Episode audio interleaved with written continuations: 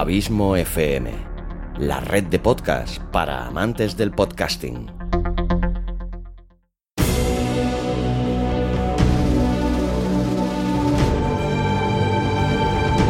Una producción de Abismo FM y Lorincisus, creada para todos aquellos que quieren disfrutar de su tiempo libre escuchando grandes historias.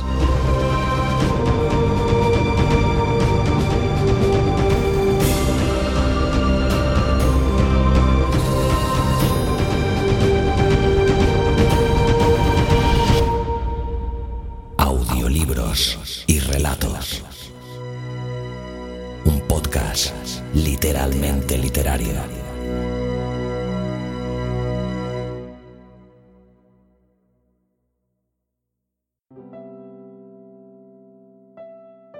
Hola de nuevo amigos. A estas alturas, probablemente ya sepáis de qué va este podcast, pero por si hubiera algún rezagado y la propia introducción no dejara claro el contenido del mismo, aquí hablamos de literatura. O más bien, narramos e interpretamos obras de grandes autores de la literatura. Yo soy Luis Carballés y junto a Xavi Villanueva producimos este podcast literalmente literario. Para el programa de hoy hemos elegido a un autor que no deja indiferente a nadie. Se trata de Ambrose Bierce. Ambrose Bierce fue un periodista y escritor norteamericano que nació en Ohio en 1842 y que se cree que murió en 1914. Sin embargo, la fecha de su muerte es ciertamente desconocida, porque desapareció tras partir a recorrer los campos de batalla de la Guerra Civil de Estados Unidos. El relato elegido para hoy es El solicitante, en el cual se nos presenta a un anciano que pide plaza de ingreso en un centro de acogida para personas mayores. El lugar ha sido edificado merced a las donaciones realizadas por el filántropo Amasa Aversus, antiguo mayorista de té y otras sustancias. Para este relato hemos podido contar con la colaboración de Moisés Pérez Asensi, como ya sabéis, un gran actor de doblaje amateur y que podéis disfrutar de sus eh, creaciones en su canal de YouTube el cual tendréis puesto en la página web. También hemos podido contar con Tony López. A Tony López ya lo conocéis de haber trabajado otras veces conmigo en otros relatos como por ejemplo Ajedrez de Jell Askilsen. Bien amigos, pues os dejo con el relato. Que lo disfrutéis. Hasta el próximo programa.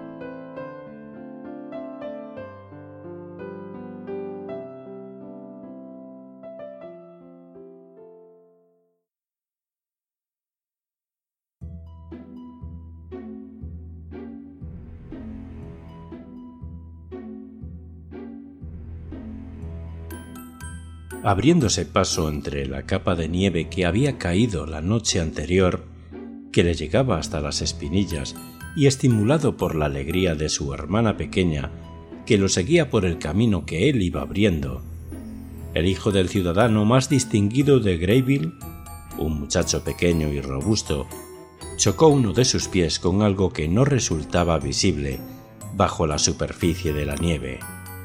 El propósito de esta narración es explicar cómo llegó hasta allí.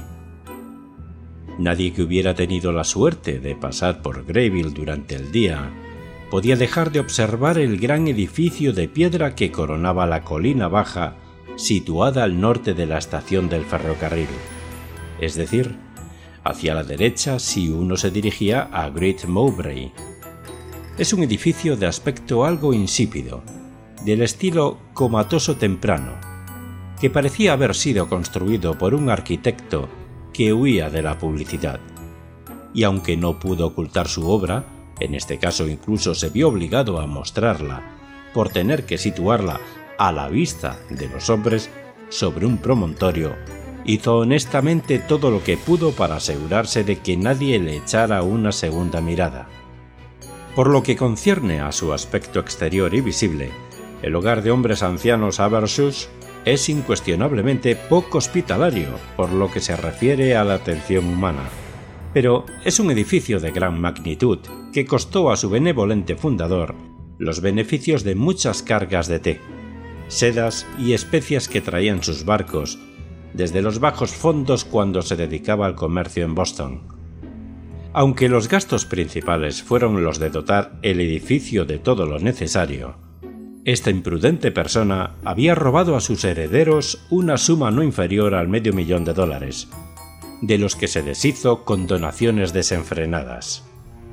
Con la idea, posiblemente, de desaparecer de la vista de los testigos silenciosos de su extravagancia, poco después dispuso de todas las propiedades que le quedaban en Greyville, dio la espalda al escenario de su prodigalidad y cruzó el mar en uno de sus barcos.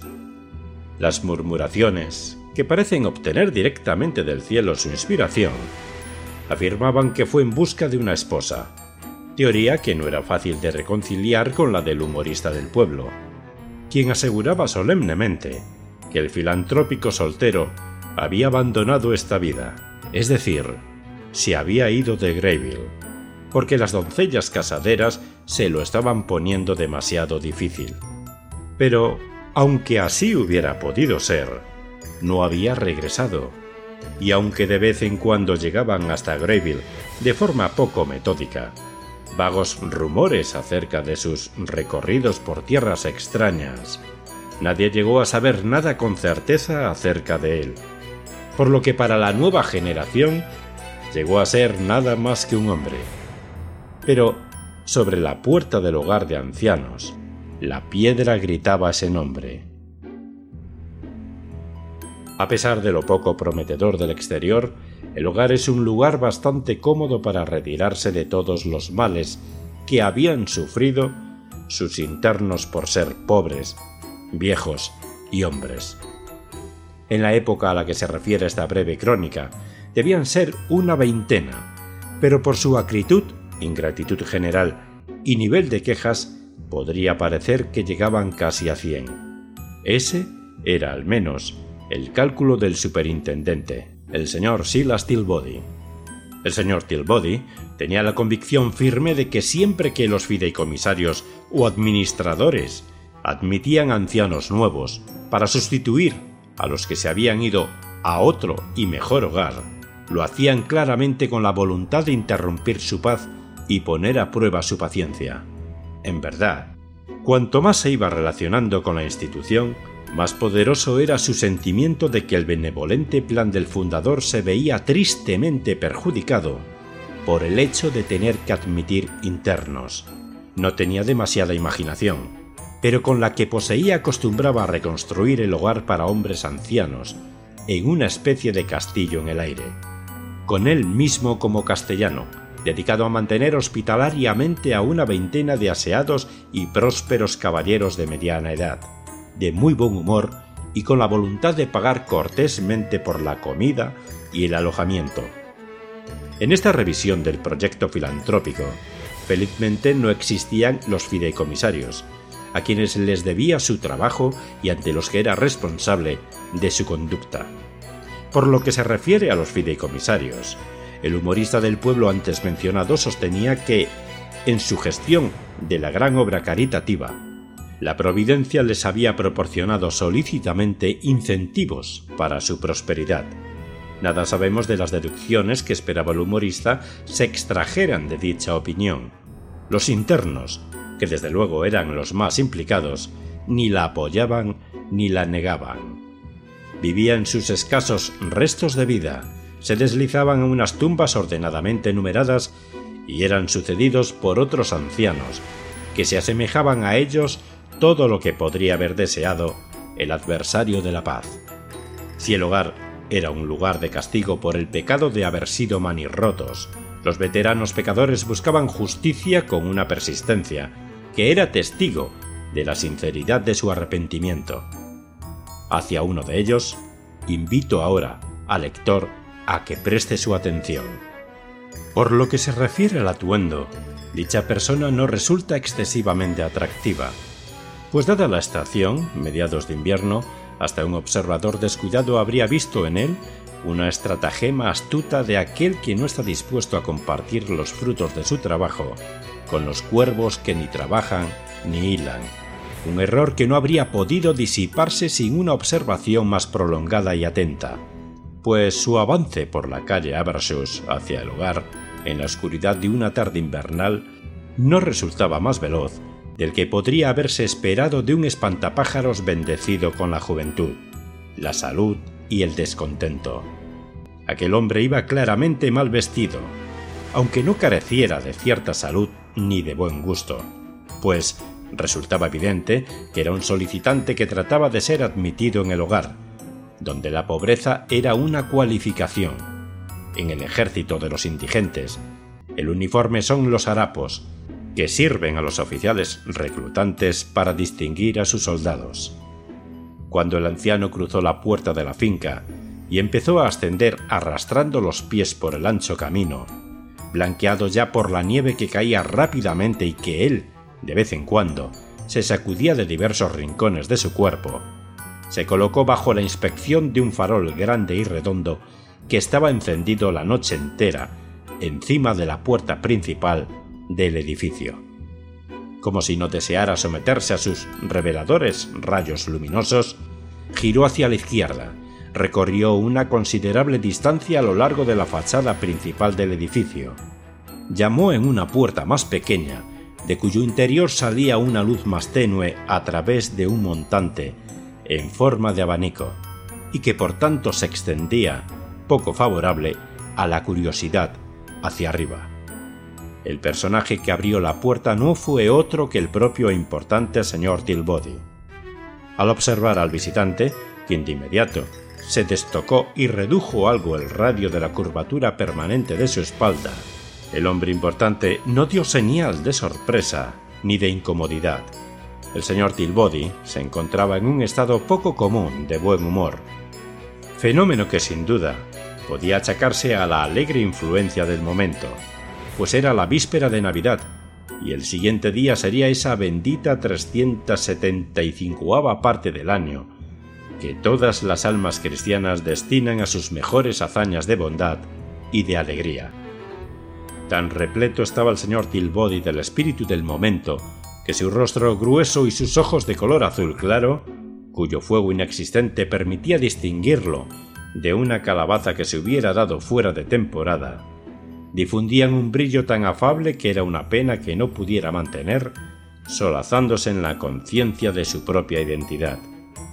Iba preparado con sombrero, botas, abrigo y paraguas, tal como correspondía a una persona a punto de exponerse a la noche y a la tormenta en una misión de caridad, pues el señor Tilbody acababa de despedirse de su esposa y de sus hijos para ir al centro, a comprar los elementos con los que confirmar la falsedad anual acerca de ese santo de vientre hinchado que frecuenta las chimeneas para recompensar a las niñas y niños pequeños que son buenos y sobre todo fieles.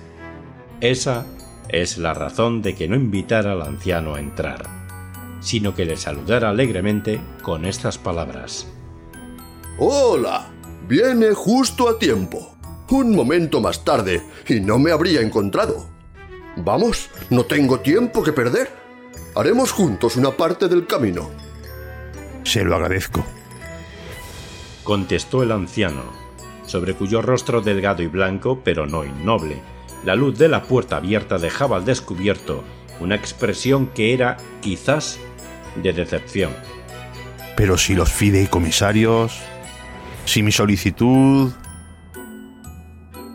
Los fideicomisarios han aceptado que su solicitud no les es aceptable.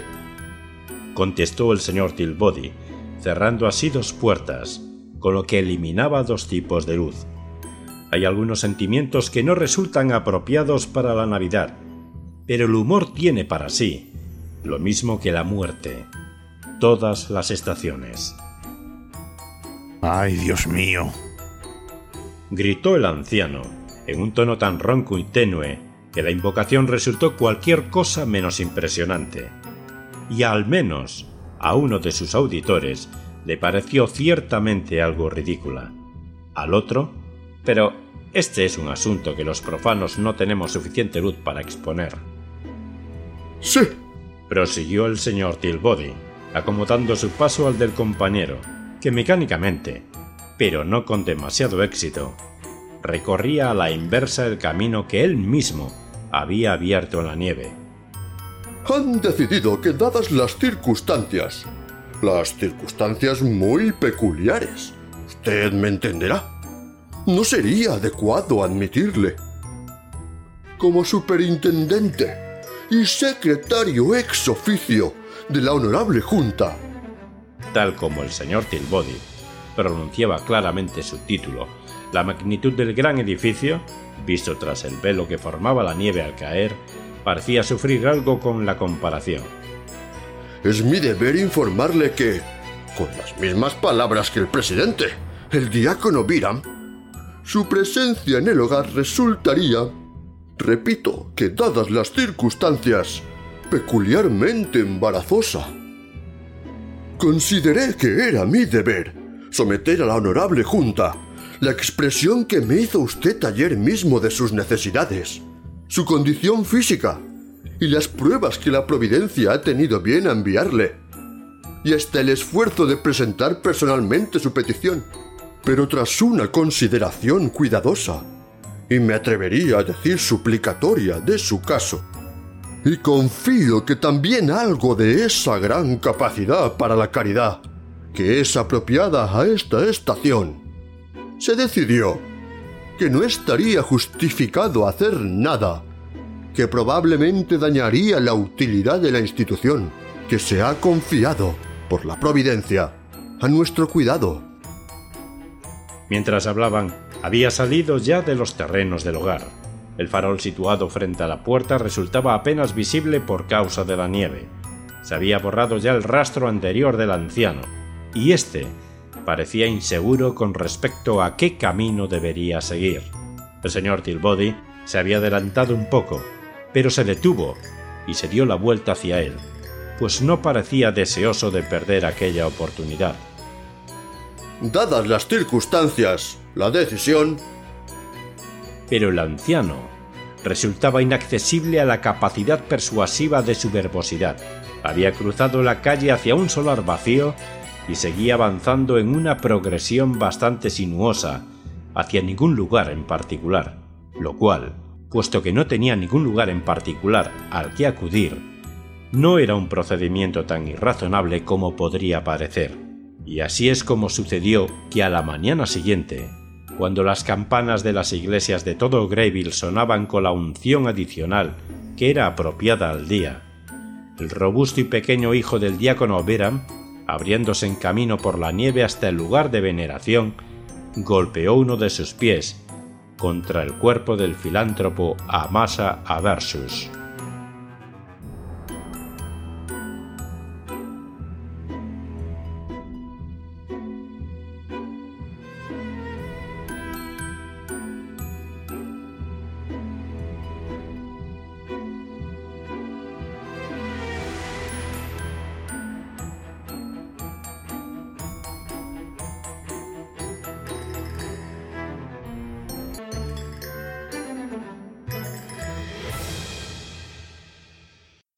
Si te ha gustado el relato, ayúdanos a hacer crecer este proyecto compartiéndolo en tus redes sociales o dejándonos un comentario tanto en el propio podcast como en su correspondiente artículo en la web abismofm.com. Te recomiendo también que te suscribas al podcast sea cual sea la plataforma desde la que nos escuchas. Es totalmente gratuito. Si crees que nuestro proyecto es interesante, déjanos un tweet dándonos tu opinión con el hashtag audiolibros y relatos. Para seguirnos y comentarnos, sugerencias y peticiones, nos encontrarás tanto en Facebook como en Twitter, como Abismo FM y Lorincisus respectivamente. Audiolibros y relatos. Un podcast literalmente literario.